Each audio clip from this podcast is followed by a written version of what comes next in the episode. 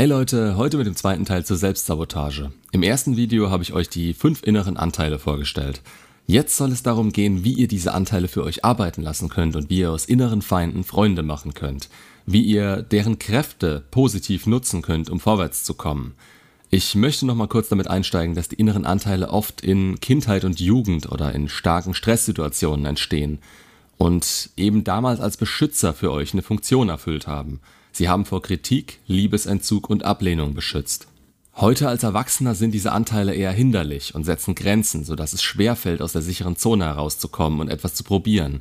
Klar, im Stress greifen wir auf solche Mechaniken zurück, doch wenn wir langfristig in der Komfortzone bleiben, dann zieht das Leben einfach so an uns vorbei. Wir alle haben ein Selbstschutzsystem. Unser Hirn reagiert auf Stress und stellt Energie zum Kämpfen oder Fliehen bereit. Ursprünglich war das für die körperliche Bedrohung gedacht, doch unser Hirn reagiert genauso auf emotionalen Stress.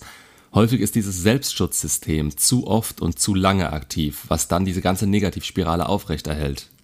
Mehr dazu habe ich im Video Stress und der passende Umgang damit schon erzählt. Hört da gerne mal rein. Die inneren Anteile heizen dieses Stresssystem immer weiter an und es klappt nicht, das Ganze abzuschalten. Wie könnt ihr den Anteilen jetzt entgegenwirken? Erstmal als Erwachsener. Ihr braucht den Erwachsenen, der den Anteilen sagt, wo es lang geht. Wie gesagt, oft in der Kindheit entstanden, haben die Anteile nicht verstanden, dass ihr erwachsen geworden seid und behandeln euch immer noch wie Kinder, die vor allem Negativen beschützt werden müssen. Dazu wäre es erstmal wichtig, dass ihr reflektiert, welche Anteile wann und wie stark aktiv sind. Was wollen sie? Wovor wollen sie euch beschützen? Wie geht ihr mit euch selbst um? Wie redet ihr mit euch? Und so weiter. Diese ganzen Fragen geben Klarheit, was in eurem Innersten so los ist. Und dann wäre der erste Schritt, freundlich und bewusst mit euch umzugehen. Redet euch gut zu, macht euch selbst Komplimente und fragt euch jedes Mal, ob ihr so mit eurem besten Freund umgehen würdet, wie ihr gerade mit euch selbst umgeht. Ihr müsst lernen, euren Gefühlen und Gedanken mitfühlend und freundlich zu begegnen. Ich weiß, es klingt alles, ja, sehr hochgestochen. Aber dieses Mitgefühl und ein neues Verständnis für euch, eure Gedanken und Gefühle, das ist meiner Meinung nach der Knackpunkt, um wieder zu sich selbst zu finden. Ihr könnt Dinge wie Vermeidung und Ablehnung nicht aktiv bekämpfen. Stattdessen geht es eher darum, die aktuelle Situation anzunehmen, zu fühlen und einen bewussten Umgang damit zu entwickeln. Um es zusammenzufassen, die wichtigsten Dinge, die ihr bzw.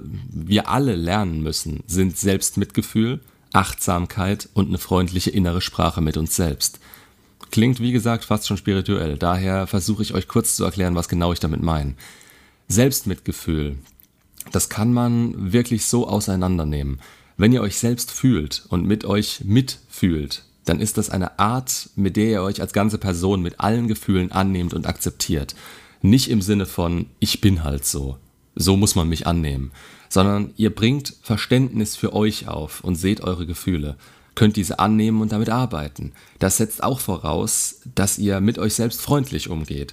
Stellt euch vor, euch geht es nicht gut und jetzt brüllt ihr euch innerlich an, beschimpft euch sogar. Fühlt ihr euch damit besser? Wohl kaum.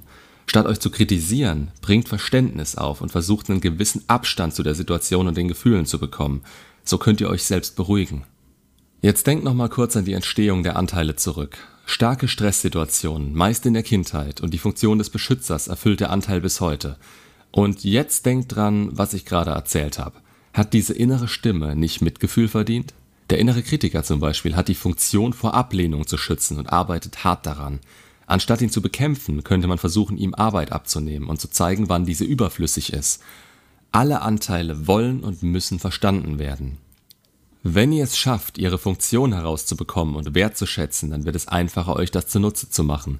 Alle Anteile, egal ob Kritiker, Antreiber, Katastrophisierer, Harmoniesüchtige oder der Vermeider, die meinen es gut, aber sie übertreiben es gern und das ist ungesund für unsere Psyche. Jeder der Anteile hat Erfahrungen und Wissen gespeichert und seht's mal so. Sie alle sind auch ein Teil von euch und gegen euch selbst zu kämpfen, dabei könnt ihr nur verlieren. Das zweite Thema ist Achtsamkeit. Das scheint momentan sowieso ein Trend zu sein. Ich finde, das hört man momentan an jeder Straßenecke. Ich möchte euch das mal an einem Beispiel zeigen. Ihr habt einen Gesprächstermin, sagen wir mit eurem Chef. Ihr traut euch aber nicht zu fragen, um was es geht. Kurz nachdem ihr den Termin erfahren habt, gehen die Gedanken los. Ihr bekommt vielleicht Angst oder Panik. Oh Gott, gibt's eine Abmahnung? Was ist passiert? Was habe ich gemacht? Und so weiter. Dabei könnt ihr gar nicht mehr trennen, was Realität und was eingebildete Ideen in eurem Kopf sind. Oft ist das Gespräch selbst dann freundlich und halb so wild. Erst danach ist plötzlich ein gewisser Abstand da und ihr erkennt, dass eure Gedanken total übertrieben waren. Diesen Abstand könnt ihr mit der Achtsamkeit vergleichen. Ihr müsst versuchen, diese Filme im Kopf immer mit diesem Abstand anzuschauen. Zum Beispiel nehmt euch mal Zeit und beobachtet eure Gedanken. Was denkt ihr? Was denkt ihr als nächstes?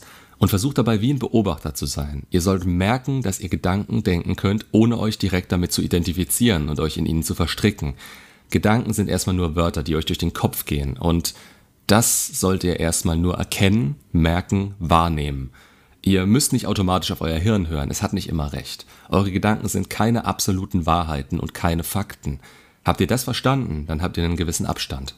Im nächsten Schritt könnt ihr üben, eure Aufmerksamkeit zu verschieben. Das geht jederzeit. Versucht mal bewusst, jetzt nur auf meine Stimme zu hören, zu merken, wo und wie ihr sitzt, euren Kaffee bewusst zu schmecken. Ihr merkt, es geht und es unterbricht mögliche Gedankenspiralen.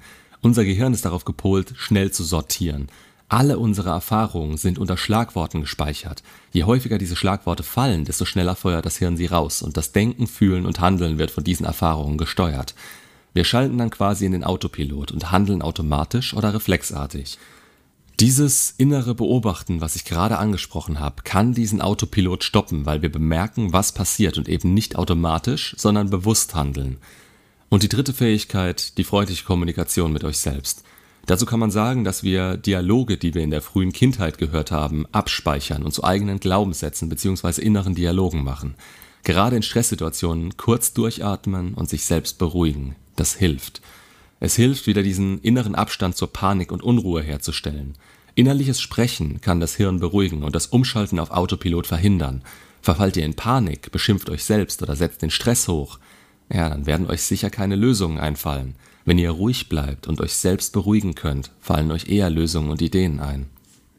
Um nochmal auf die inneren Anteile selbst einzugehen, wenn ihr all das bedenkt, was ich euch gerade mitgegeben habe, dann sollte euch auffallen, wann welcher Anteil aktiv wird. Und seid euch bewusst, es ist nur ein Anteil und nicht alles.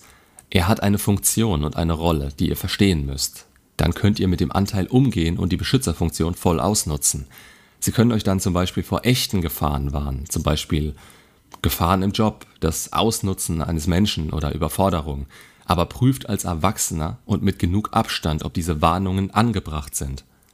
Wenn ihr versucht, diese inneren Anteile loszuwerden und dagegen anzukämpfen, macht ihr diese Anteile stärker und gebt ihnen mehr Einfluss. Das ist ähnlich wie mit Schmerzen oder zum Beispiel einem Tinnitus. Loswerden und sagen, ich will das nicht mehr oder eben dagegen ankämpfen, bringt meist keine Besserung. Seid euch bewusst, dass ihr immer das Steuer eures Lebens in der Hand habt. Ihr lenkt das alles und wenn jemand anderes versucht, die Kontrolle zu übernehmen, dann werdet ihr nie euer Ziel erreichen. Seid offen für die Informationen und Erfahrungen, die eure Anteile euch bringen, aber geht reflektiert und bewusst damit um. Es gibt keine Feinde in euren Köpfen. Das Gehirn macht nichts Sinnloses. Ihr müsst es nur durchschauen und annehmen. Die bewusste Nutzung dieser inneren Anteile ist ein großer Schritt in Richtung Resilienz. Dadurch stärkt ihr eure psychische Widerstandskraft, weil ihr auf eure Ressourcen zugreifen könnt und eben nicht in Stress und Panik verfallt, wenn mal etwas nicht nach Plan läuft. Und ihr entwickelt eine positivere Grundeinstellung gegenüber euch selbst und gegenüber der Umwelt. Wer seine Resilienz stärkt und trainiert, der hat immer mehr Kraft, mit allen Herausforderungen des Lebens besser umzugehen. Macht's gut und bis zum nächsten Video.